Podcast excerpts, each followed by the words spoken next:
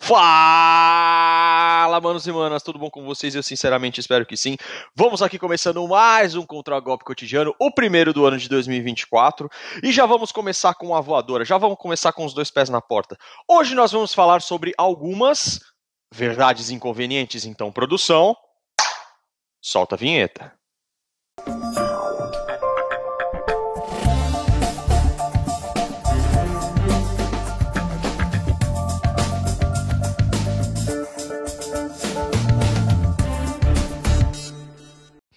Antes de mais nada, gostaria de desejar um feliz 2024, feliz ano novo aí para todos que estão me ouvindo. Um ano seja regrado aí de muita saúde, muita paz e sucesso a todos aí, não só para vocês, mas também para a família de vocês, OK? Bora lá.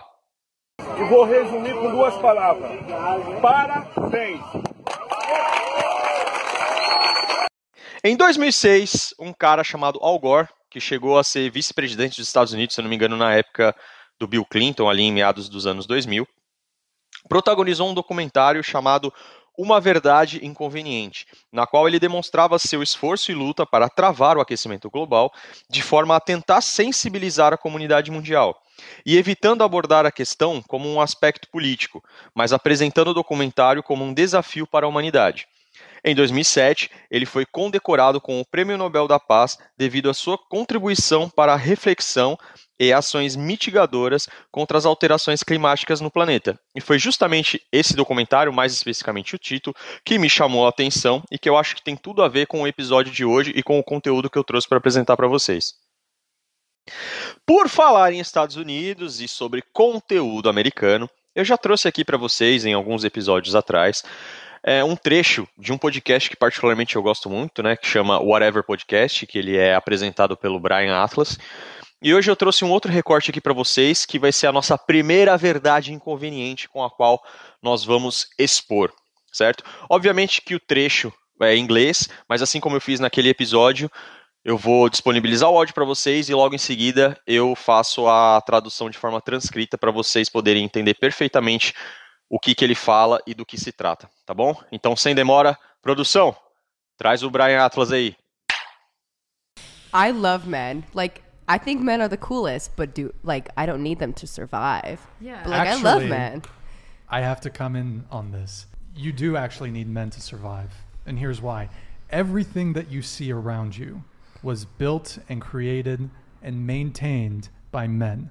The infrastructure in this country, in every single country in the world, is built, created, and maintained by good, honest, hardworking men that just want to provide for their family.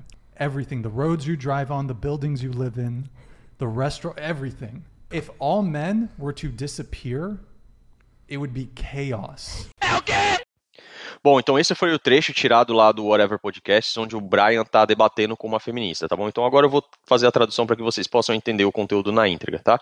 Então começa a feminista dizendo o seguinte, abre aspas para ela. Eu adoro os homens, tipo, eu acho que eles são muito legais, mas eu não preciso deles para sobreviver. Fecha aspas. Aí logo em seguida, o Brian já vem com aquela rasteira, né, com a machadada bem no meio do tronco. Abre aspas pro Brian. Na verdade, eu tenho que comentar sobre isso. Na realidade, você precisa dos homens para sobreviver. E aqui está o motivo. Tudo o que você vê ao seu redor foi construído, criado e mantido por homens. A infraestrutura desse país e em cada um dos países que compõem o mundo é construída, criada e mantida por homens bons, honestos e esforçados que apenas querem prover para suas famílias. Tudo, as estradas nas quais você dirige, os prédios nos quais você vive e tudo mais que possa imaginar. Se todos os homens desaparecessem, seria um completo caos. Fecha aspas. Bom, então essa é a primeira verdade, aquela pílula amarga que elas têm que digerir, né?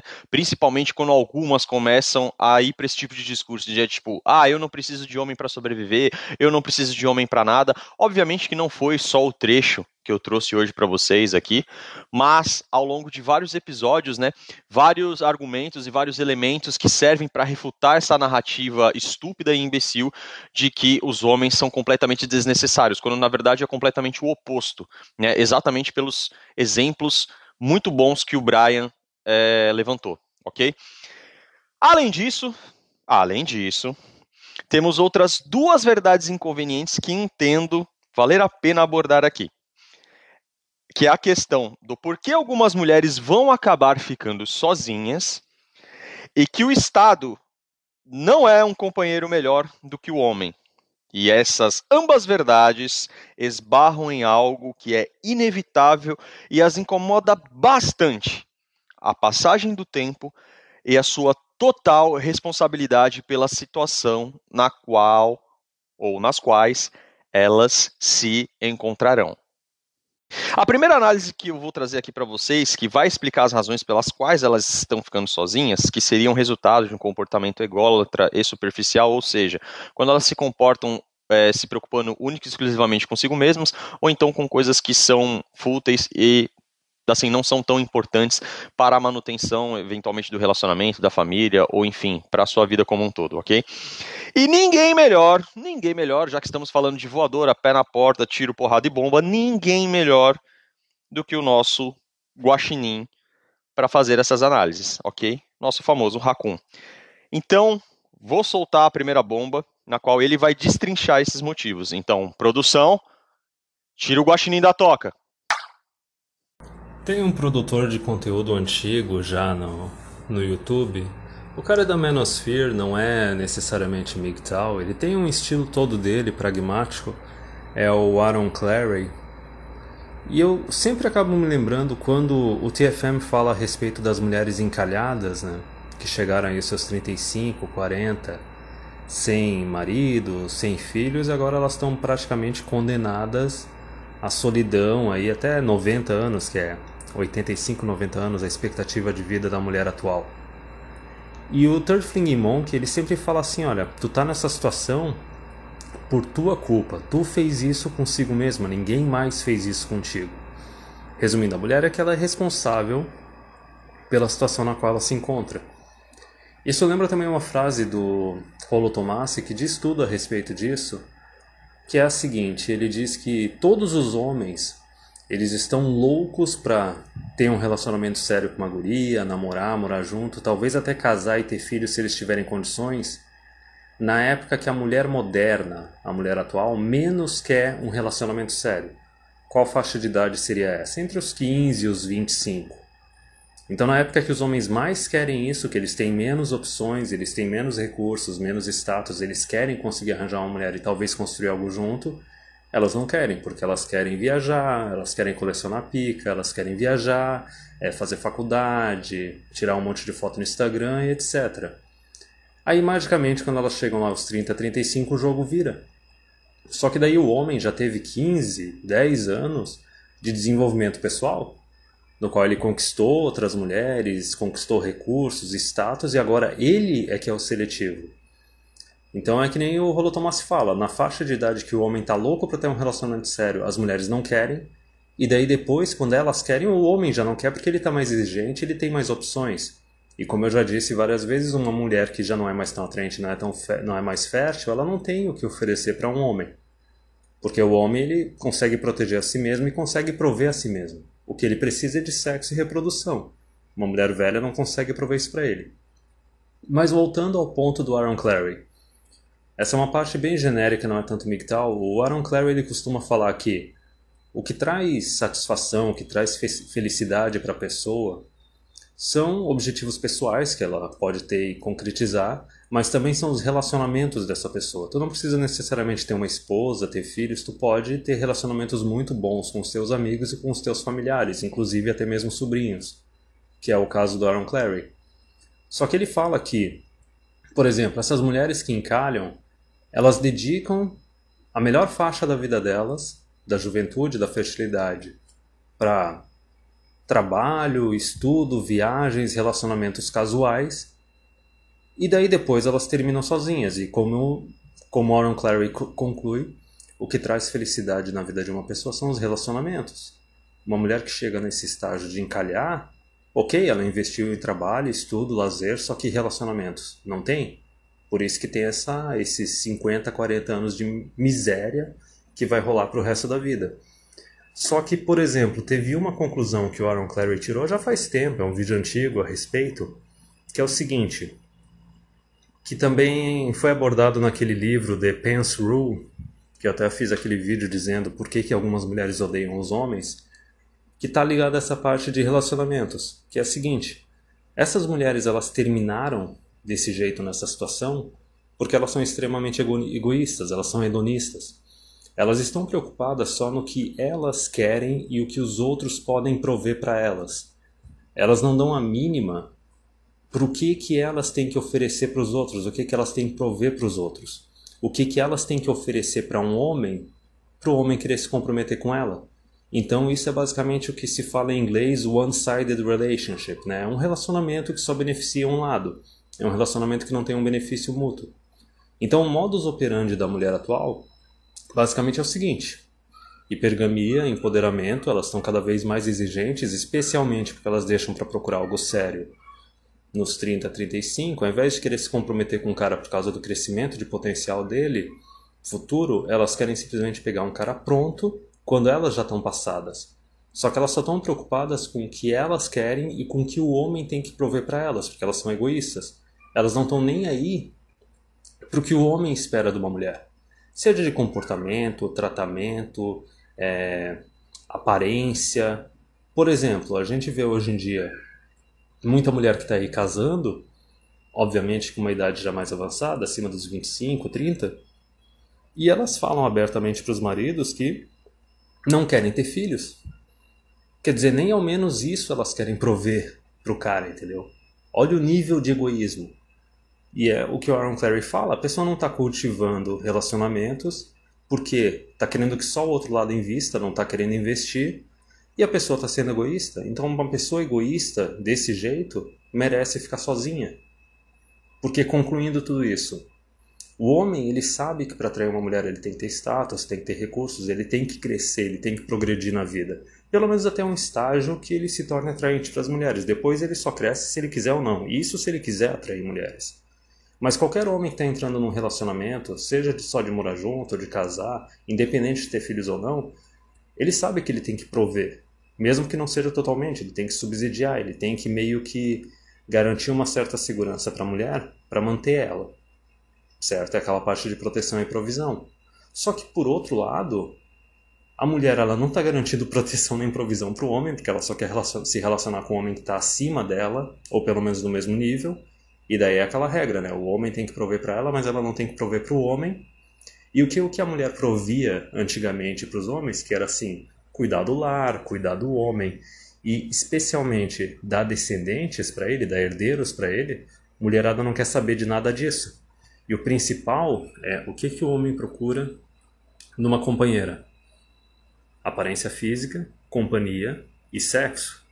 Veja bem, aparência física e o sexo e especialmente a reprodução, está totalmente relacionado com a juventude, com a idade. Então essas mulheres elas simplesmente deixaram 5, 10, 15, 20 anos passar. E por que, que elas chegaram na situação que elas chegaram? Porque elas nunca deram a mínima para o que os homens querem, para o que os homens esperam. Resumindo, são pessoas completamente tóxicas, são pessoas que não valem a pena e que merecem, merecem ficar sozinhas. Então, 40, 50 anos aí, a partir dos 40 anos, né, de expectativa da mulher. Olha, vamos imaginar agora, concluindo esse vídeo, quantos gatos a mulher consegue ter nesses 40, 50 anos e quantos dildos ela vai consumir. Machista! Bom, então tá aí a primeira bomba, né, que veio já a cavalo, o que o Raccoon trouxe pra gente, né, ou na verdade veio a guaxinim e na qual ele fala da, principalmente da questão da importância do tempo, né?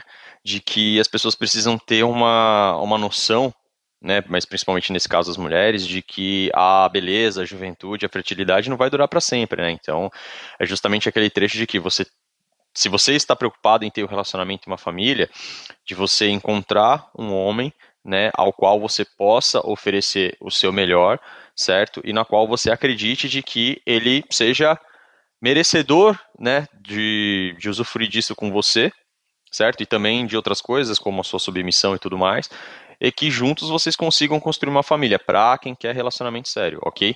Mas mesmo para aquelas que querem um, um relacionamento casual, tenha em mente o seguinte: se você tiver a chance ou você suspeitar que mais para frente você pode mudar de ideia, Porque existem pessoas que realmente são decididas, que falam, não, eu vou querer isso pro resto da minha vida, mas existem pessoas que, não, eu tô nisso por hora, mas pode ser que eu mude de ideia, não sei o quê. Então, esse pode ser que eu mude, ou seja, você não sabe se você vai realmente trilhar esse caminho, que é o caso de viver sozinha, estar em um relacionamento casual. Então, pense bem, minha querida, porque o tempo vai passar, os seus melhores atributos vão acabar perdendo para o tempo, porque o tempo ele é implacável com todos, mas na questão de envelhecimento corporal, ele é muito mais implacável com as mulheres do que com os homens, entendeu? Por coisas que a gente já trouxe aqui, certo? E é exatamente isso que o que o Raccoon traz e que é uma coisa que eu percebo que às vezes quando você vê é, determinadas mulheres em debates e tudo, é uma coisa que incomoda elas, né? A questão do tempo e tal. Inclusive eu vi recentemente é, em outros produtores de conteúdo mulheres falando que, tipo, ah, vocês têm que parar de gostar das mais novas e gostar das mais velhas. Eu falei, cara, é aquela coisa.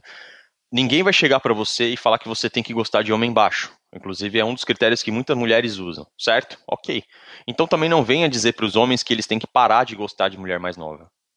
Cara, não. Você tem as suas preferências e eles têm as preferências dele. É assim que funciona. Entendeu? Tipo, oferta e demanda. Só que o homem, ele ganha, vamos dizer, entre aspas, esse poder de, de escolhas e de opção com o tempo. A mulher, ela já ganha isso mais cedo. Só que é aquela coisa, o que você ganha mais cedo, você perde mais cedo. O que o homem demora para ganhar, ele também demora para perder. Entendeu? Então é o que eu já falei aqui antes. A natureza ela tem uma maneira assim, quase que engraçada de equilibrar as coisas, né? Lembrando sempre que, por mais que as mulheres tenham o poder de decidir com quem que elas vão transar, são os homens que decidem com quem que eles vão se relacionar. Não esqueça disso, tá? Para ficar bem claro aí para vocês. Como já soltamos a bomba de Hiroshima, agora vamos soltar a bomba de Nagasaki. Então, a segunda análise vai trazer à tona a questão do Estado como principal interessado na união entre homem e mulher. Contanto que e somente que cada um continue contribuindo para os interesses do próprio Estado, algo que as mulheres estariam se recusando a fazer. E sendo assim, pode haver certas consequências, as quais o nosso querido Raccoon também vai detalhar step by step, passo a passo, para vocês entenderem um pouco melhor do porquê que o Estado não é um companheiro tão interessante, tão fiel e tão amoroso quanto podem ser ou quanto eram os homens, ok? Então, novamente, produção. Vão acabar encalhando, esse é o detalhe, porque realmente é ficar dos 40 até os 90 sem atenção masculina, porque quem é que fica perseguindo uma mulher de 40 ou mais idade do que isso? Ninguém. Então, assim, é uma vida de solidão. Só que são jovens e ainda não perceberam isso.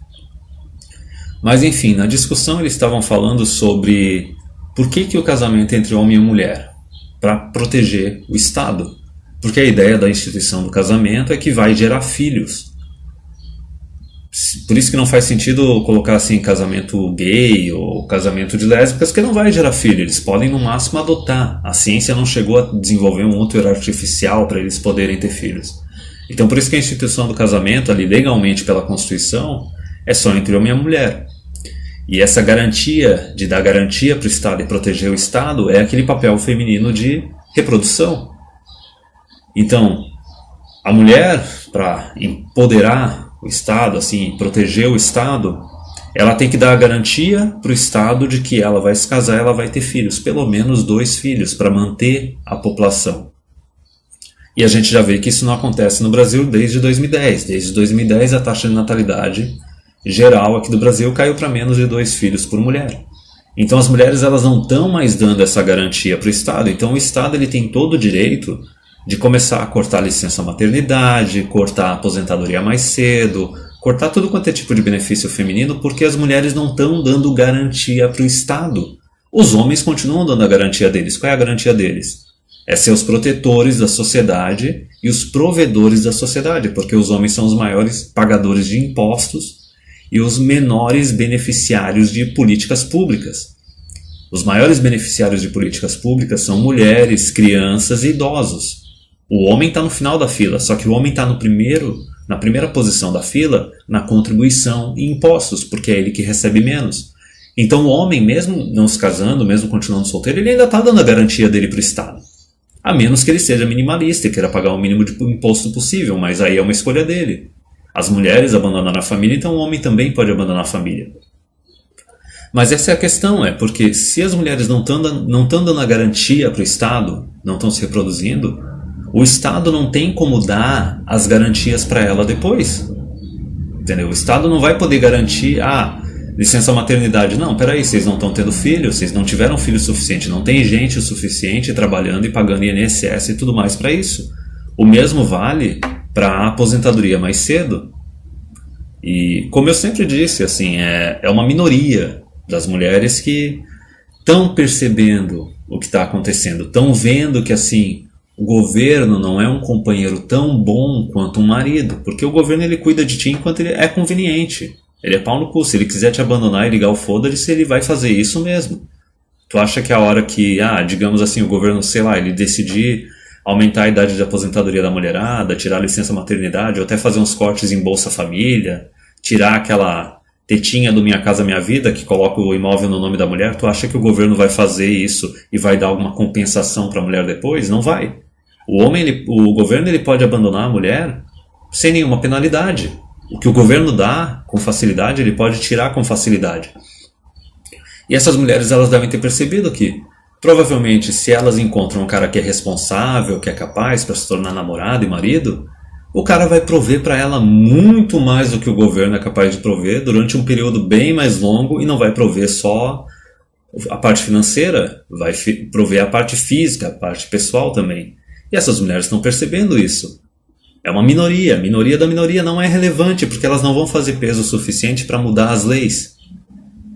Então elas estão percebendo que por causa do feminismo, por causa desse abandono das mulheres que abandonaram a família e se casaram com o governo, elas estão vendo que para elas conseguirem arranjar um companheiro é cada vez mais difícil, até mesmo um companheiro que elas considerem à altura, porque tem cota e ação afirmativa para mulher em universidade e empresa. E daí elas estão vendo meio que sem saída. e aí começam a fazer esses vídeos, que nem colocaram na minha sessão de comentários, uma guria que fez assim, ah, o feminismo prejudicou as mulheres. Quer dizer, quando chegou no limite do limite, que não tem mais como o Estado ficar dando coisa, porque ele estava dando de mão beijada, porque as mulheres não estavam dando a garantia para eles, e os homens estão começando a se afastar, aí elas percebem, opa, o feminismo prejudicou a gente. Elas estão começando a perceber que, opa, a minha mãe, a minha avó, elas tiveram uma vida bem mais confortável do que eu. Provavelmente com esse, essa geração atual de mulheres carreiristas, elas vão ter a mesma expectativa de vida que os homens. Porque o estresse de ser o provedor principal ou o único provedor caía só sobre as costas do homem. Agora a mulher ela vai ter que ficar se trabalhando e se sustentando indefinidamente. Sinto muito.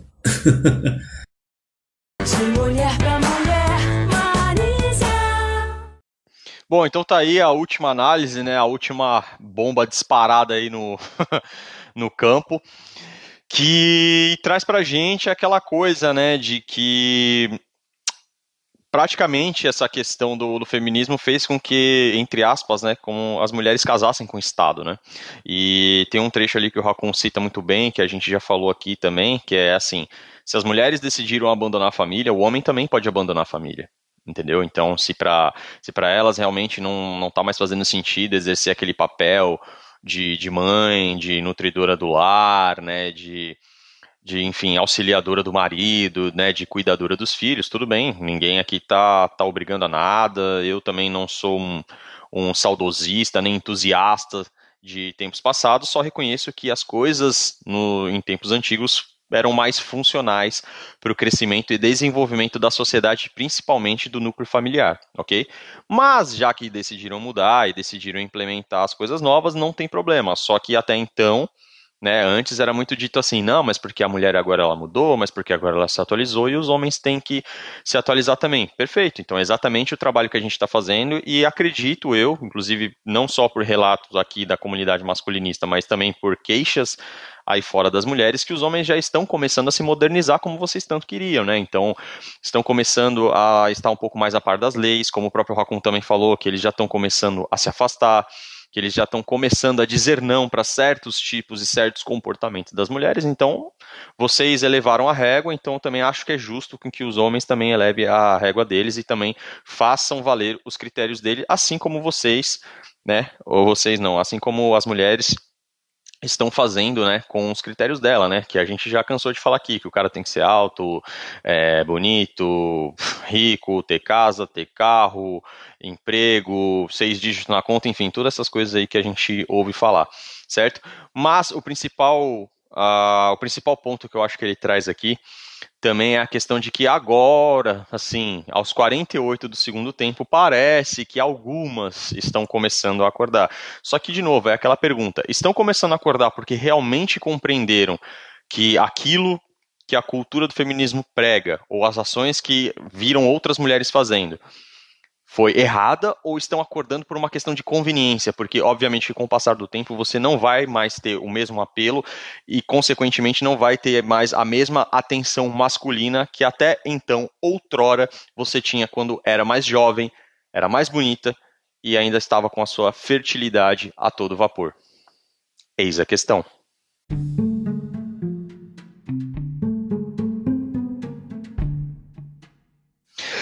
E a nossa Piece de la Resistência, a nossa chave de ouro para encerrar o episódio de hoje. Há muito tempo não temos, mas ela voltou. Ela quem? Ela quem?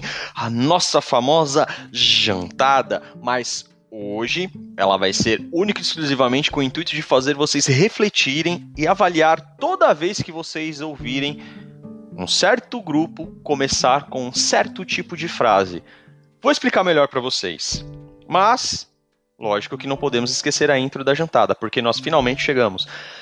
Chegamos aquele momento de filosofia de boteco, chegamos aquele momento de sabedoria ancestral, chegamos aquele momento de conhecimento popular. A nossa famosa, a nossa querida, a nossa aclamada jantada. E a jantada de hoje é abre aspas, toda frase que se inicia com um homem de verdade tem que termina com o homem se ferrando. Fecha aspas.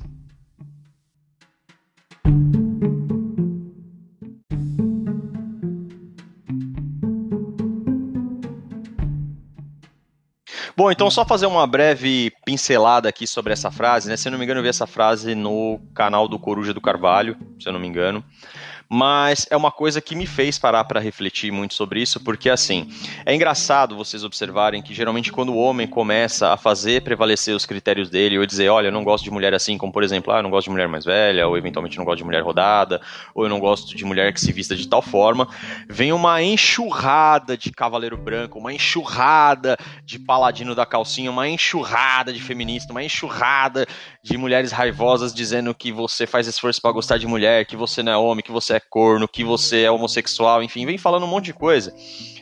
Só que observem e prestem atenção toda vez quando é ao contrário, ou seja, quando a mulher diz que tipo de homem ela quer, o que, que o homem tem que fazer. Aí todo mundo diz que ela é poderosa, que ela é liberta, que ela é decidida, que ela é fantástica, que ela é maravilhosa, que ela é iluminada, que ela é um ser divino. Tá, mas calma lá. Por que, que só um lado pode ter o seu critério e o outro lado não pode? E mais importante, por que que você acha que uma mulher pode dizer exatamente o que, que um homem de verdade tem que fazer quando o contrário, vocês, mulheres, não gostam de ouvir. Quando um homem fala o que, que uma mulher de verdade tem que fazer para ser considerada uma mulher de valor.